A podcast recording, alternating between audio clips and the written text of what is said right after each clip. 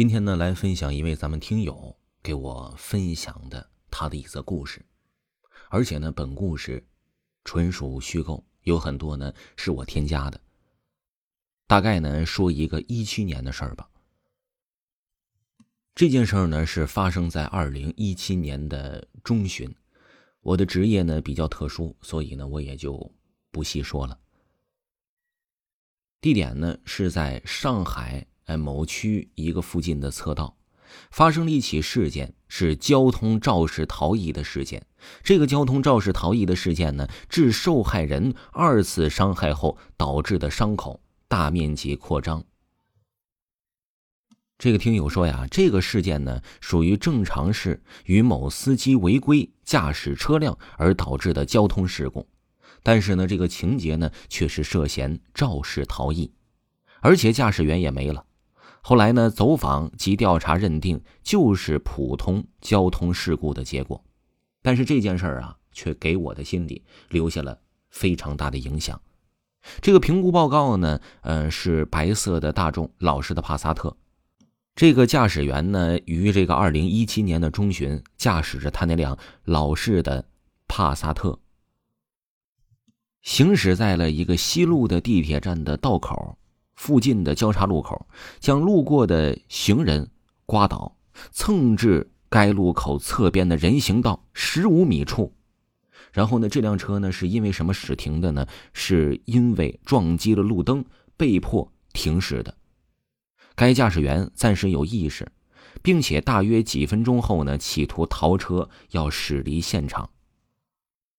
这初步认定呢，这是肇事逃逸的行为，而且呢，该驾驶员行车中途对受害人造成了第二次伤害，致其当场死亡。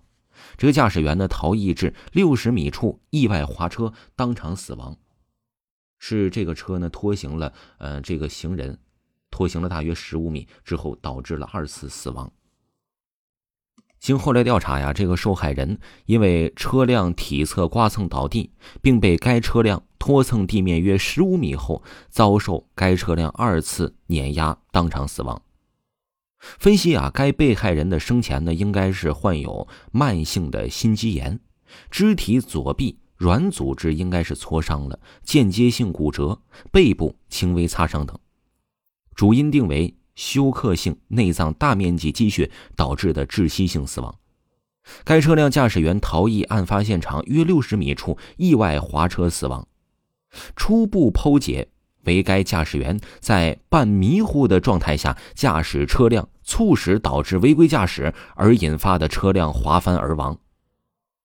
这个驾驶员呢是头部侧边的头骨骨裂了。这个事件呢，最后定为四级的交通肇事的事故吧。这件事呢，也就是不了了之了。但是呢，这位听友他说呀，正常来说呢，这个事已经是结束了。重点是之后啊，他接受到了这件事儿呢，三天之后呢，他总是开始做噩梦。